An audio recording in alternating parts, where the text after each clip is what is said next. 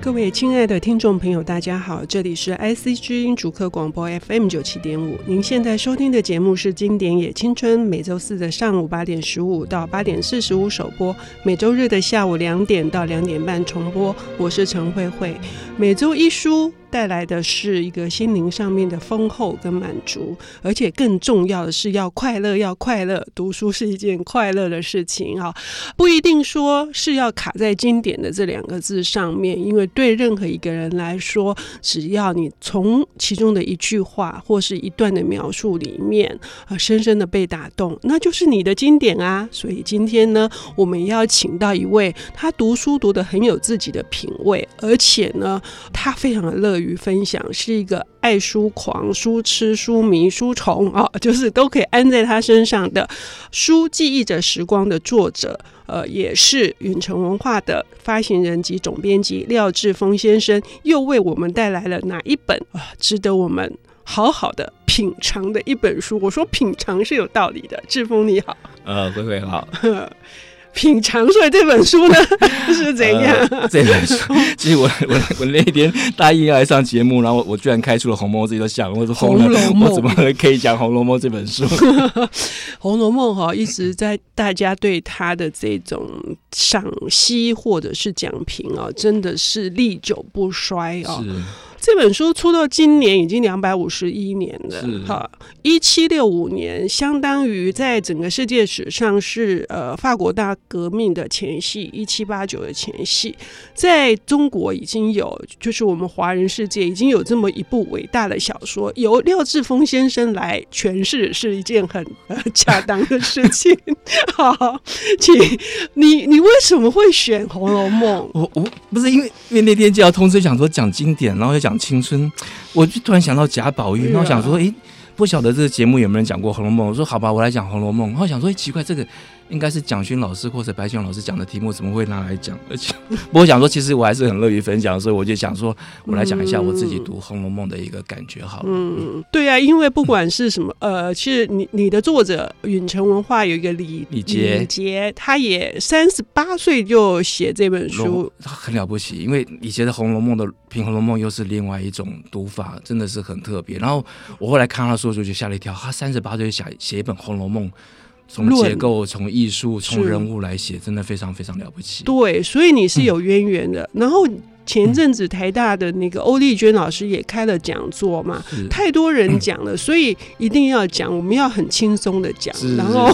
很青春的讲。好，OK，好，嗯。那我来讲一下，但我我后来其实因为刚好，其实白先老师在台大的一年半的课程里头，他的《红楼梦》的讲座结束，然后出了一本嗯《红楼梦》的笔记啊，不是让就他的赏析。那我觉得那本非常非常的好，是因为你知道，因为白老师是一个小说家，嗯，然后其实我觉得小说家来解释小说作品，一定有一定他的特别的一个呃独到的品味跟他的一个理解，所以我我就我就又拿来读。那我其实会回想到自己读《红楼梦》的一个感觉，嗯。那我先讲一下我自己怎么样读《红楼嗯梦》好了，就是我其实，在小学的时候就读《红楼梦》，那那时候其实我们家里没什么书，那其实那时候家里也没有电视。那有一天我在家上、嗯、书架上看了一本书叫《红楼梦》，我就把它当成《七侠五 义》或者是三國演義《三国演义》《水浒传》或者《济公传》，因为也是红的嘛，红皮 书。封封神榜是我真的就把它拿来读了，嗯、但一读我当然读不懂，可是那大概是我这辈子第一次读完《红楼梦》。但是后来比较大一点，我开始觉得，因为我还蛮喜欢中国的诗诗词的，所以我开始去找《红楼梦》来读，就想到要读一点，想要读，后来就比较偷懒，就读几个章回哈。嗯，那我想一般的读者或者朋友对于《红楼梦》可能会吓一跳，因为他可能第一个是用文言文写的，嗯，可是我觉得文言文你不用把它想，你就整个读过去，就不懂把它读过去也就好了，就跳过就，其实就跳过去，嗯、你你看到喜欢停下来，因为它其实还是有故事来带的，嗯。那它虽然是一百二十回，好，那可是它的节奏很快，嗯，而且它其实一百二十回，每一回都有它的题目，嗯、它的题目很清楚，这个章节是什么、嗯 所以我觉得其实还蛮容易进入的。那它只是一开始比较难进入，是因为它一开始没有直接讲到《红楼梦》的主题跟主角，它先从两个很局外、很局外的人来讲，一个是员外，后来变成修道去了，叫甄士隐；一个是他是儒家，后来做官去，事实上也是贪官污吏，他叫贾雨村，嗯。好，然后从这边两个开始来接触这个《红楼梦》这个故事。那从因为贾雨村后来去当一个小姐的一个导师，好，那个这个小姐呢就是林黛玉，嗯，那反而是故事从林黛玉开始去敲开这个荣国府的大门，所以一个富丽堂皇的世界就呈现了。那嗯它一百二十回好像很长，可是我真的跟大家讲，它其实节奏很快。嗯那这本书我觉得好看，是因为它其实人物很多啊，人物很多，而且最重要的是它其实每个人物都有他的个性，就是这个其实是一个很厉害、很厉害的一个写作。那当然，现在我们会比较注意到写作的技巧。那以前像战外小说有它的一个套路跟结构了，那一定是大团圆。嗯可是如果你看了《红楼梦》，会觉得说它的大团圆是跟别人不一样的，它是一经过一种大彻大悟，然后一个毁坏以后的，从虚构中到繁华，然后到毁坏以后又重新得到的一个团圆，而且这团圆是一个未来性的一个预言式的一个写法。嗯那这本小说其实，我觉得它其实有一种透彻的一种对人是有一定的一个体悟。好嗯那我待会再讲这个作者跟这个小说的很多解读的一个背景。我不晓得，其实读这本小说，我在那么年轻的时候读这本小说，我觉得我好像看到了一个什么，就是说你好像就看到一个生命的一个历程，嗯，或者人世的历程，就是这样的一个从无到有到没有的一个诶阶段。那不是年轻人，那是年幼哎、小学生、小啊、哎学，小学是，而且小学生就对于一个呃生命的过程由盛到衰，然后由衰可能又到盛，如此循环不已啊、是应该会在心里面埋下一些种子 吧。我觉得是哎、就是说我们有时候，比如说你你看了亚森罗宾就想要当侦探嘛，哈，就对是说 你，然后你你但是看了那个包公案，你就想当包公。 那时候看这个小说，其实我我觉得是欸、而且我一直很奇怪，我们家里是谁买的那本书？我就嗯我的姐姐其实就是一般就是高商毕业，那我父亲做水电，他其实也不太会做买这个书，所以我不晓得我家那本《红楼梦》是怎么来的。嗯，但是那本书对我来说，这个影响还蛮大的。那其实里头我那时候对就是贾宝玉跟林黛玉的爱情啊，爱情嗯啊，那或者他们在就是跟一些姐妹们在做诗词的联姻跟比赛，我觉得那个蛮有意思的啊。那当然读到后来会很难过，是因为这个家就慢慢开始破落，然后鬼也出现了。嗯啊，然后然后坏人也出现了，那家整个就是一败涂地到无可复加。嗯，那忽然又有一一点火花，让他们有点希望。我们回到刚刚说这个书哈，虽然感觉上是文言体，但不会难读。主要第一个是它的人物活灵活现哦，是，这是作者的功力。它第二个是因为它有大量的对白，对，是那个大量的对白又充满了一些讥讽，或者是说，其实是一种，我觉得是一种辩证，就是对于人生、生命，或者是对于一某一个处境的一个辩证，所以其实不会难读的。不很难读，而且你知道吗？前一阵子不是他在看《甄嬛传》吗？嗯《甄嬛传》跟这本书比起来算什么？ 这本书就是不只是上面的斗，下面丫头也斗得一塌糊涂。是所以其实然后男的斗，女的斗，然后男的跟女的斗。我想说，这个集斗争之大成，真的嗯无以复加。而且他虽然是讲一个贵族阶级的生活，那事实上为什么要用贵族来做例子嗯呢？就是说，一个社会或者一个国家一个富丽堂皇，那种贵族的生活是一个指标嘛。嗯所以你从这个指标可以看到那时候的一个文化的表现是什么。嗯所以我觉得这个书其实是非常精彩，而且其实它不止影响，我觉得很多的作家都从这里得到养分嘛。是你看，是我想白先勇老师的是人物的是塑造是，或者像张爱玲，嗯我想这里头一定可以找到一些线索的。嗯所以我觉得嗯这本书其实很了不起，它真的是一个经典。嗯然后我觉得他最近他是怎么样读他都不会过时。嗯那最有意思是，他写了一个大观，因为他作者是曹雪芹，他的家族也是一个曾经辉煌一世的，就是嗯他们家担任江宁之道，简直是一个世袭的，嗯有六十年的世袭，嗯嗯你知道那个官位是不得了的。嗯但是后来也被抄家，所以你看后来贾府被抄家，我觉得一定有所本，但他不一定是直接对照，而且透过自身嗯去描写一个世代或者是一个时代嗯或者人的生活，嗯嗯，那蛮蛮有意思的，是，所以《红楼梦》里面因为一百二十回可以讲的事情太太多，多了。一定呃，志峰还有其他的一些呃想要跟大家分享，我们要休息一下，我们等一下回来。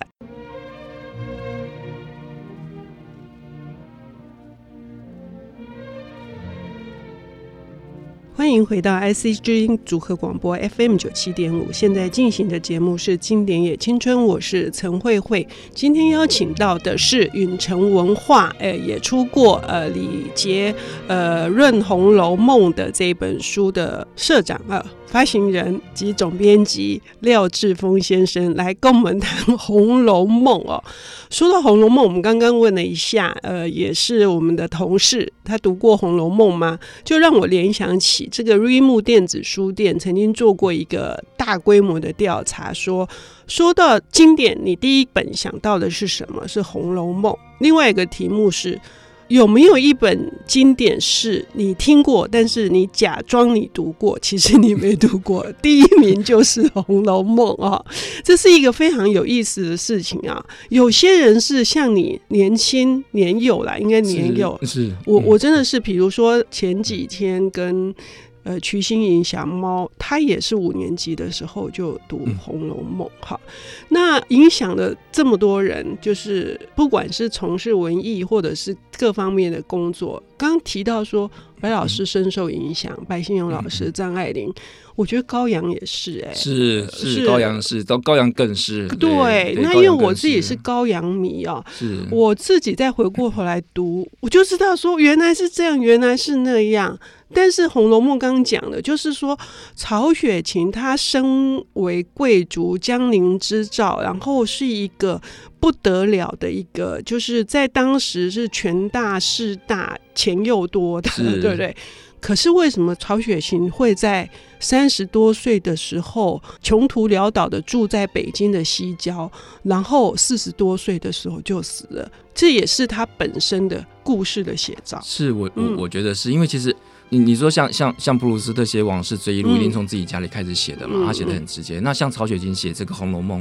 我想他一定经过一个世代，然后经过那样的繁华，他才可以写得出这样的一个小说。嗯，那我觉得白老师很适合讲《红楼梦》，是因为我觉得白老师也见过一个时代，他见过一个、一个国府一个鼎盛的时期，然后那种败落。嗯我我我觉得他其实嗯体会很深。那《红楼梦》其实影响很多人，我刚才差点忘记我要讲林语堂，嗯林语堂的《镜华烟云》那不是《红楼梦》吗？就是我第一次看到《镜华烟云》，虽然是翻译译成英文写成翻译成中文，就想，哎，这个好像我以前读过，原来就是《红楼梦》。我觉得嗯其实有很多的一个影响。那我觉得他很厉害，是他一个人物的设计都很鲜活。嗯那我觉得他的艺术性超过了章回小说，就那嗯种大团圆的结局。而且我觉得他其实一直回到一个生命的一个本质跟追寻。嗯那我这一节想要分享一下《红楼梦》有几个章节，我觉得各位听众朋友可能可以特别去看的，比如像第五回。嗯就第五回，就贾宝玉到他侄媳妇的房间里头嗯做了春梦，这他真的做了春梦哈。嗯然后他，但是他在那个春梦里头，然后他读到了金陵十二钗的那个很多的预言。嗯他啊那预言就是他他周围的这些姐姐妹妹的遭遇，其实早在那个书里头都写出来。嗯嗯啊，然后包括他旁边的很亲密的他的丫头。嗯我大概从第五回开始才真的进入到《红楼梦》这个世界里头。嗯因为前面就是很多的好，你感觉是很外围的东西，你一直进不到《红楼梦》。可是你如果第五回可以开始读了，嗯我想你就会读进去。嗯嗯然后到第二十七回，像林黛玉有两句诗，嗯，很有名啊，“呃浓今葬花人笑痴，他年葬侬知是谁？”然嗯后大家伤春悲秋，林黛玉就就此停留在读者的心中。我觉得它里头有很多这样的一个诗词，就是也透过描写撰主的一个性，那也可以了解诗词文章的美。那我觉得《红楼梦》很多。就是吟咏啊、赏月啊这种这种诗词联吟的这种场合，我觉得可以看到一种文明鼎盛的那种风貌。嗯然后你慢慢看到这个家族的衰败。那我觉得到九十七回就可能潇湘就是林黛玉死的时候，当然就很凄凉。那我要讲一下那个结局，嗯，那个结局其实是我看到会掉泪的结局，就是嗯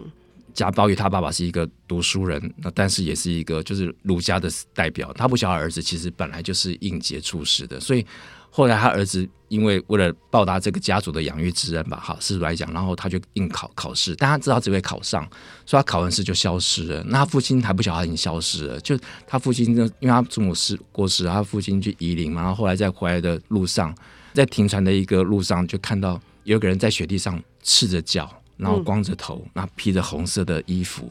在雪地上对他拜了四拜。嗯好，那什么话都没有说。那他那贾珍就觉得很奇怪，怎么会有一个人对他这样子拜，他就要回礼，就一回礼不得了，居然是他的儿子。嗯然后他们都没有讲到话，就来了一生一道，就把他儿子就带走，就疏远医疗。嗯哦，他还知道他儿子是应节来的，就是说一个章回小说、一本成人小说写到这样的一个，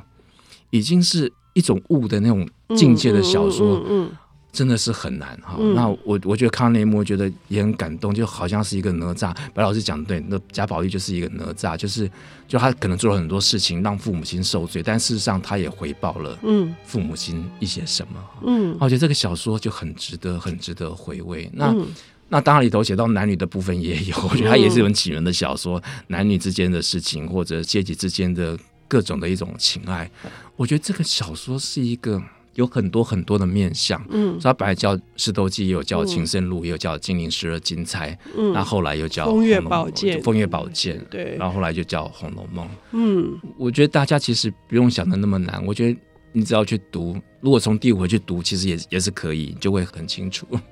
所以刚刚那个志峰讲到一件很重要的事情，那个悟哈，就是是最后那个悟会让人家潸然泪下，一定是跟我们自己的生命也很多的体验会有一些感应。然后最重要这两本书，如果我们这样来讲，那个两个主轴，一个是对于情的悟。就是多情总是应笑我早生华发，对不对？是，一个是多情啊，另外一个就是那个一个家族或者是一人世个的沧桑、呃啊的沧桑，那个盛衰的是这这个部分，因为这两件事情造成了一个人可以彻底大彻大悟，是所以才会这么深深的打动无数个世代的的人。